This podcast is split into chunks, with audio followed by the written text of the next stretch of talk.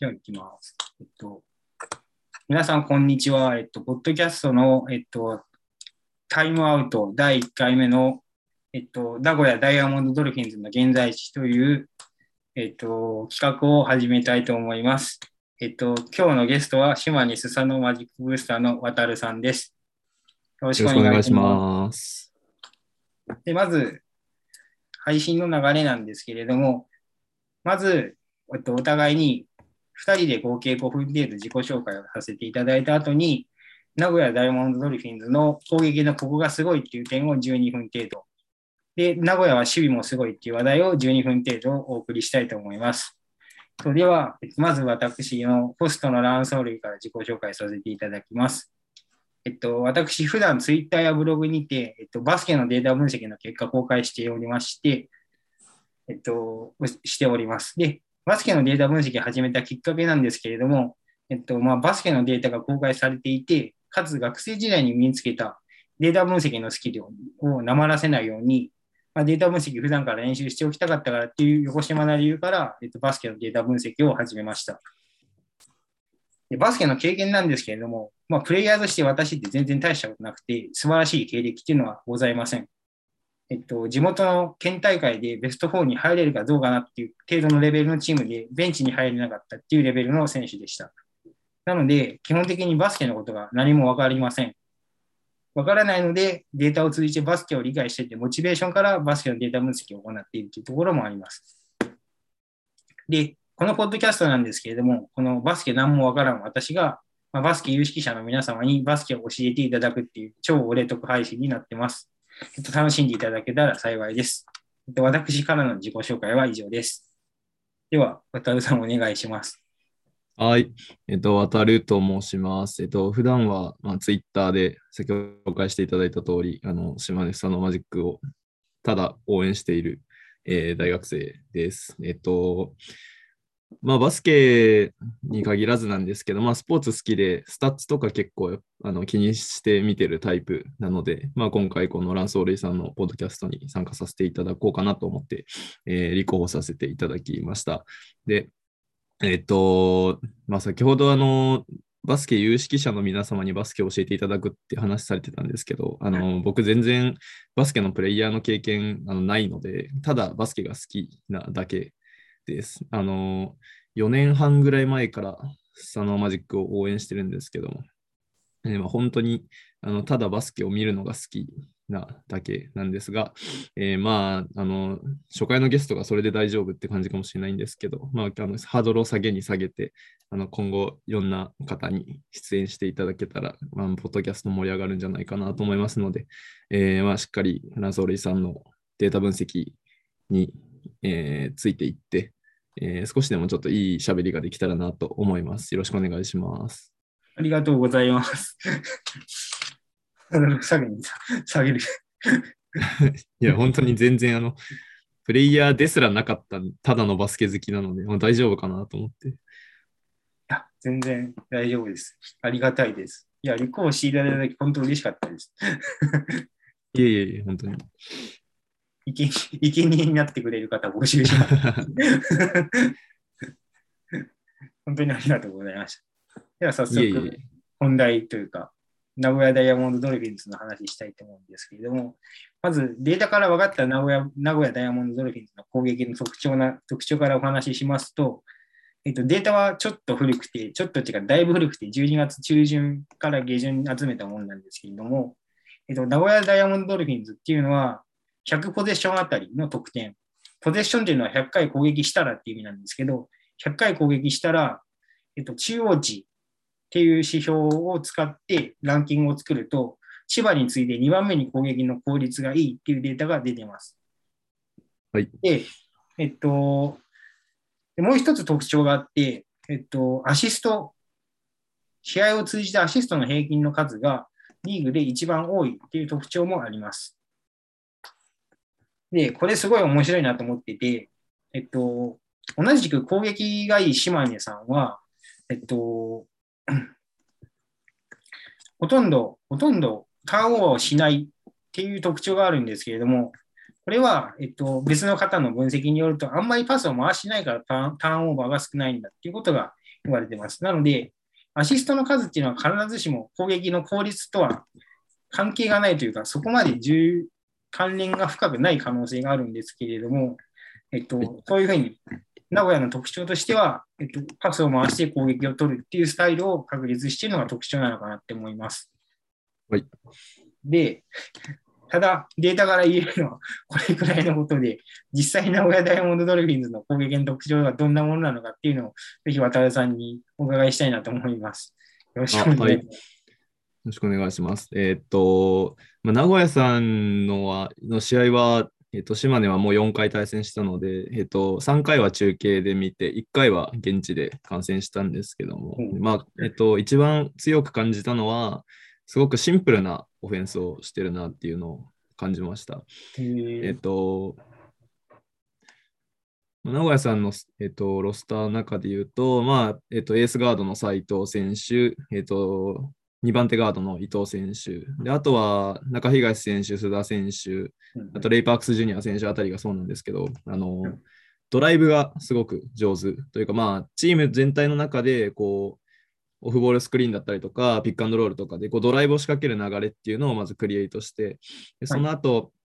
えっと、ペイントにアタックしていった後に、えー自ら、えーアタックするのか、飛び込んできた選手と合わせるのか、それともキックアウトするのかみたいな感じで、えっと、とにかくドライブを起点に、えっと、オフェンスが始まって、その後のパスから、えっとまあ、得点が生まれたりとか、さらにボールを回したりとかっていうところになってて、まあ、すごくその起点が分かりやすいというか、そのシチュエーションを作り出すまでに目立たないところでオフボールスクリーンとかいろいろやってるので、そこがちょっと難しいところなんですけど、えっと、すごくこうボールだけを追ってるとすごくシンプルに人とボールが動いてるように見えるのかなと思います。そこがシンプルで、そのシンプルさが、こう、名古屋さんって、ウィティングトン選手が結構欠場してて、えっと、ロバート・ドジャー選手とか、ワース・スミス選手が途中加わった時期もあったんですけど、まあ、そうやって選手が入れ替わりながらでも、えっと、結構安定した得点が取れてるのは、えっとまあ、そういうシステムがすごくシンプルで、おそらくその与えられてる役割がすごくこうポジション別ではっきり分かれてて分かりやすいバスケができてるからなんじゃないかなっていうふうに思います。ありがとうございます。えー、なんか、意外というか、アシスト多くて、はい。なんていうか、NBA で言ったら、昔のサンアントニオ・スパーズみたいな複雑な攻撃やっておられるのかなって思ったんですけど、ボールの動きだけ見るとシンプルなんです。ボールの動きというか、ボールの周りだけ見るとシンプルなんですね。そうですね。僕はそう感じてますね。ドライブしてからのそのインサイドでの合わせだったり、まあ、キックアウトしてからすぐのキャッチャンシュートもあるし、キックアウトから外でボール回して、エクストラパスからのキャッチャンシュートとかっていう流れがすごく多いので、そんなになんかこう難しいことをされてるっていうよりは、なんか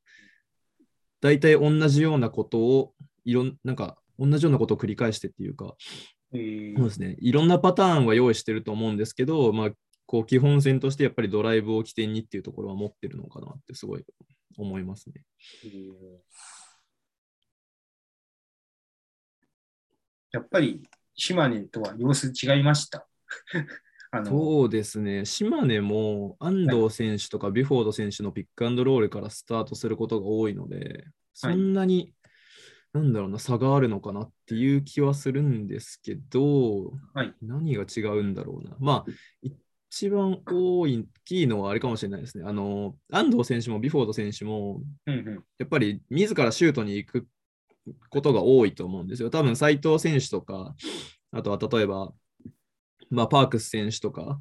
が似たようなタイプだと思うんですけど、彼らと。あの、多分彼らがシュートを打ってる本数、アテンプトの本数が多分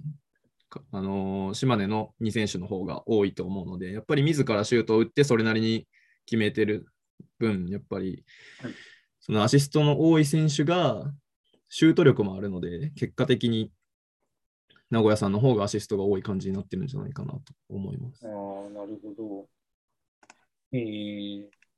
とても勉強になりました。いや、なんか、バスケが私も何もわからんので、なんかぼんやり全体見てて、名古屋の攻撃、いまいちよくわからんな、みたいな感じを思ってたんですけど、ボールだボールだけに注目するっていうのは、いい見方かもしれないですね。なんていうか。そうですね。なんかこう、僕が素人ゆえかもしれないんですけど、特に現地で見てるときなんかはやっぱりボールをすごい追っちゃうので、はい。で特にその僕現地で見た試合って1月2日の試合で島根負けたんですけど、やっぱりその時はもう、まあ、ボールをやっぱり追っちゃうんですけど、やっぱりこう、すごい、こう、とにかくインサイド、インサイドを強調して、で、本当に出せるパスをしっかり安定して出してっていう感じで、で、それで負けてしまったんで、まあ、その印象がすごい強いのもあるかもしれないです。ああ。え、名古屋さん、名古屋が、えっと、インサイドを強調した攻撃をしてたってことですよ。あそうですね。とにかくまあ、さっき言った通り、ドライブからのペイントアタックで、特にその試合は島根があんまりこう、リムの方を守れてなかったので、キックアウトパスからスリーポイントを打たされた、打たれたってよりかは、インサイドで結構サクサク点を取られてしまった感じがあったので、ああ。なるほど。へえ。うんうん。注目してまあ日本います。はい。はい、あの日本人選手がすごくやっぱりこうドリブルというかドライブが上手い選手が多いなっていうのがあって、やっぱりそれがショーン・デニスヘッドコーチのバスケットに合ってるのかなと思いますね。ああ、わかりました。えー、では、続いて趣味の話題に行ってもよろしいでしょうか？あ、はい。最後にまた何かございましたらまとめというか、あ、かしこまりました。趣味なんですけど、まずデータから分かったこととしては、その名古屋 D は、また100ポゼッションあたりの失点、えっと、100回攻撃されたら何点失点するかっていうスタッツがあるんですけれども、それも中央値、中央値で、えっと、ランキング付けると、実は1番になる。リーグで最小になるっていう、一番守備の効率がいいチームだっていうことが分かってます。はいなので、えっと、この守備の秘訣の良さをお話ししていただきたいんですが、えっと、私が試合見た感じなんですけど、はい。私普段横浜の試合を拝見してるんですけれども、えっとはいそれよりは積極的にプレスを行っているなっていう印象を持ってうんうんなんかフロントコートでダブルチーム、ダブルチームというか2人で、えっと、攻撃側を囲むシーンがいくつか見られたので、なんかこの辺は、なんというか、まあ、雑な認識かもしれないんですけど、女子日本代表みたいな雰囲気があるなっていうふうにあ思いながらあ、ちょっと見てましたね。はいはいはい。そうですね。確かに、そうですね。ハイプレスもしますし、うんあのーやっぱりヘルプディフェンスがすごい上手いイメージがあるので、はい。で、多分そこもオフェンスと一緒で多分やっぱりデニスヘッドコーチのルールがすごい徹底されてるがゆえに、うんあの、なんか結構ゾーンとかも使ってたりすると思うんですけど、あの、その辺もやっぱりこう役割をしっかり決められてるので、こう、あれかな、マンツーマンじゃないオフェンスであったりとか、その仕掛けるオフェンスがすごい、あの、得意なんじゃないかなとは思います。えー、なるほど。秋田の試合って見たことあります？ああ、あります。実は100ポゼション100ポゼッションあたりの失点2番目にいいのが秋田なんですけど、はい。秋田ってどんなディフェンスするかご存知ですか？なんか、あ、秋田さんの雰囲気的は渋渋谷に近いみたいなことを聞いたことがあるんですけど、ああ、そうですね。確かにそんなイメージ。でも、秋田さんは、まあ、結構でもワンツーマンに強い選手がいるイメージはありますね。しっかりこう対人で守れる選手、川島選手とかい中山選手とか、はいですかね。対人でしっかり守れる選手がいるなっていうイメージで。で、まあ、名古屋さんが別にそうではないかって言ったらそうではないんですけど、名古屋さんは、うんまあ、秋田さんもチームディフェンスもしっかりしてると思うんですけど、どうなんですかね。差って言われるとちょっと難しいですね。あーなんか、すいません、答えにくい質問投げちゃって。えープレスは実際積極的にやっておられるんですかね、名古屋。名古屋さんはそうですね、かけてるときはかけてますね。あの、ここうこうサイド、コートサイドからのスローインの時とかも結構、あの、ビッグマンを置いて、ボール入れる選手の前に、はいそれでターンオーバー誘発したりとかってことも結構してるので、はいでそれって結構パス出されたらリスキーだと思うんですよ。なんですけど、まあそことかもやっぱ積極的に仕掛けれてるのはやっぱりその後どうし動いてカバーしていったらいいかというところが決まってたりとか、あとまあやっぱゾーンディフェンスが得意だからっていうのがあるのかなと思いますね。わかりました。なるほどです。いやー、すごい勉強になるな。ええなるほど。ショーン・デニスヘッドコーチ。はい。で、なんていうか、お話聞いてる限り、攻撃も守備も結構厳格にルール決めてバスケされる方なんですかね。そうですね。まあ、厳格にっていうとどうなのかわかんないですけど、まあでも結構そのチームルールみたいなのは徹底して組んでるイメージがありますね。特に今年の名古屋さんはそれが顕著だなって思います。えー、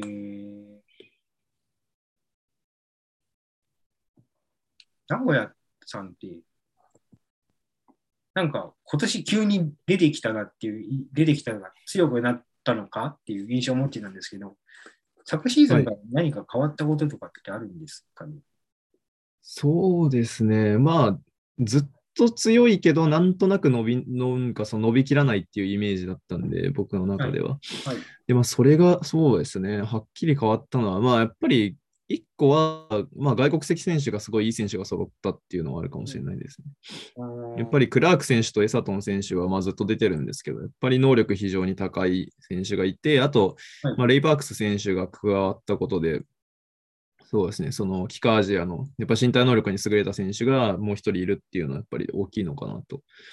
思います。でも、あとはどうなんですかね。日本人選手の顔ぶれはうん、えっと、まあ、伊藤選手が加わったことで、やっぱりポイントガードの厚みっていうのが増したのは大きいと思うんですけど、はい。あとはでもそんなに大きく変わった、あの須田選手が入ってはきたんですけど、ここはまあ安藤修斗選手と入れ替わりみたいな感じなので、はい。だからどうなんですかね、ここ、まあ、大きいのはやっぱり伊藤選手が加わったことと、やっぱりその、まあ、帰化選手が加わったことで、まあ、レベルの高い、まあ、疑似オンザコート3が組めるようになったっていうのはあるかもしれないですね。なるほど。なるほど、なるほど。えー、まあ、ロスターの面で言うとそんな感じで、あとはやっぱりデニスヘッドコーチの、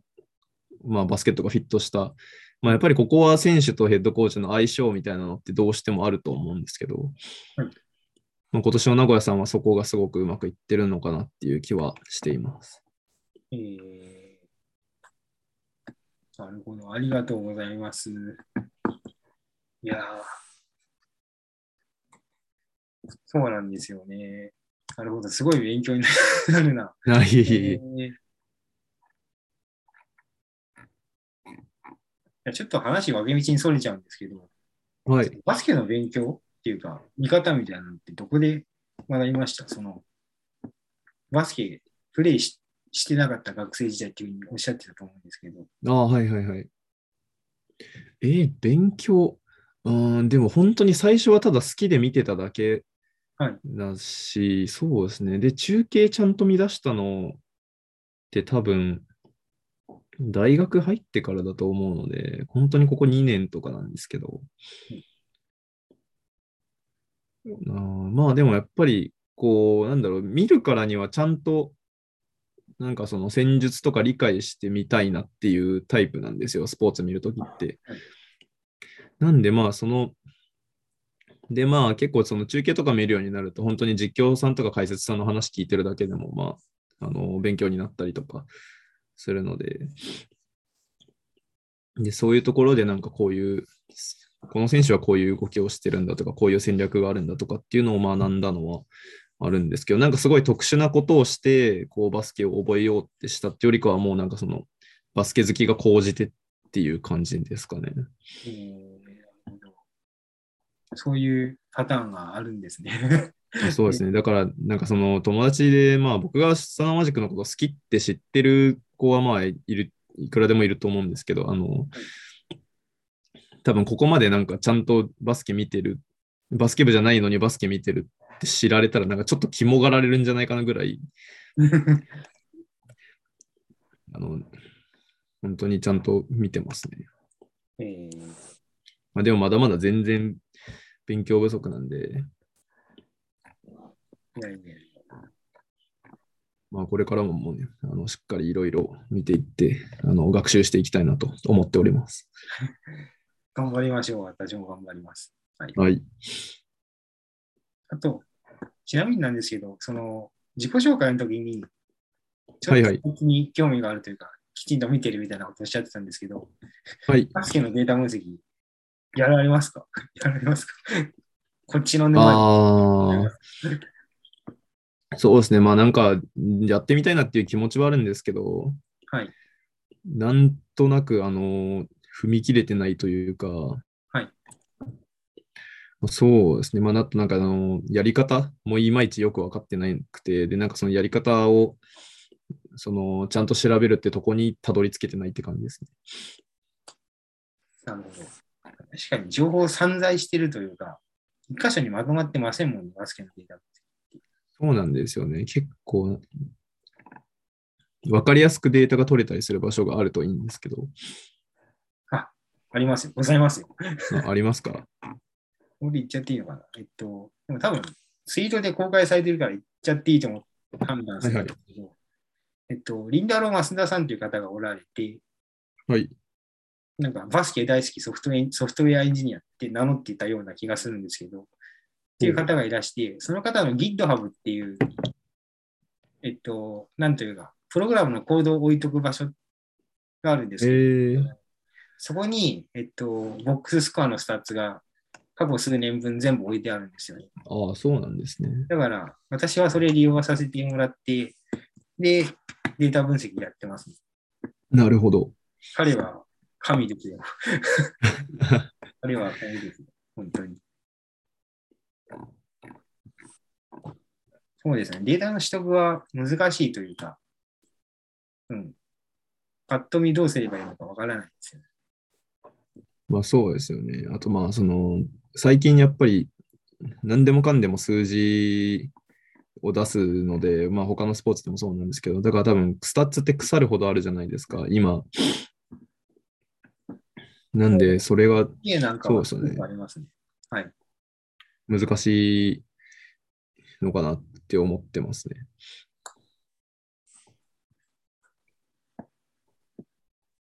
結構でも、あれですよ。NBA よりは B リーグはだいぶとっつきやすいと思いますね。ああまあそうですね。NBA はこのスタッフ何に使うんですかみたいなのを結構あるんですけど確かにそうですね。だからそうですね。これ宣伝なんですけど、ぜひ、りんたろー増田さんの GitHub からデータを入手して、皆さんバスケのデータ分析の沼にハマっていただけるとランソーレイ嬉しいです。えーちょっと、あの、頑張って、まずはその、あの、スタッツのまとめを見て、見に行こうかなと思います。頑張ってください。はい、ありがとうございます。そろそろおしまいにしたいと思います。では皆さんお付き合いいただきありがとうございました。渡るさんもありがとうございました。いえ、ありがとうございました。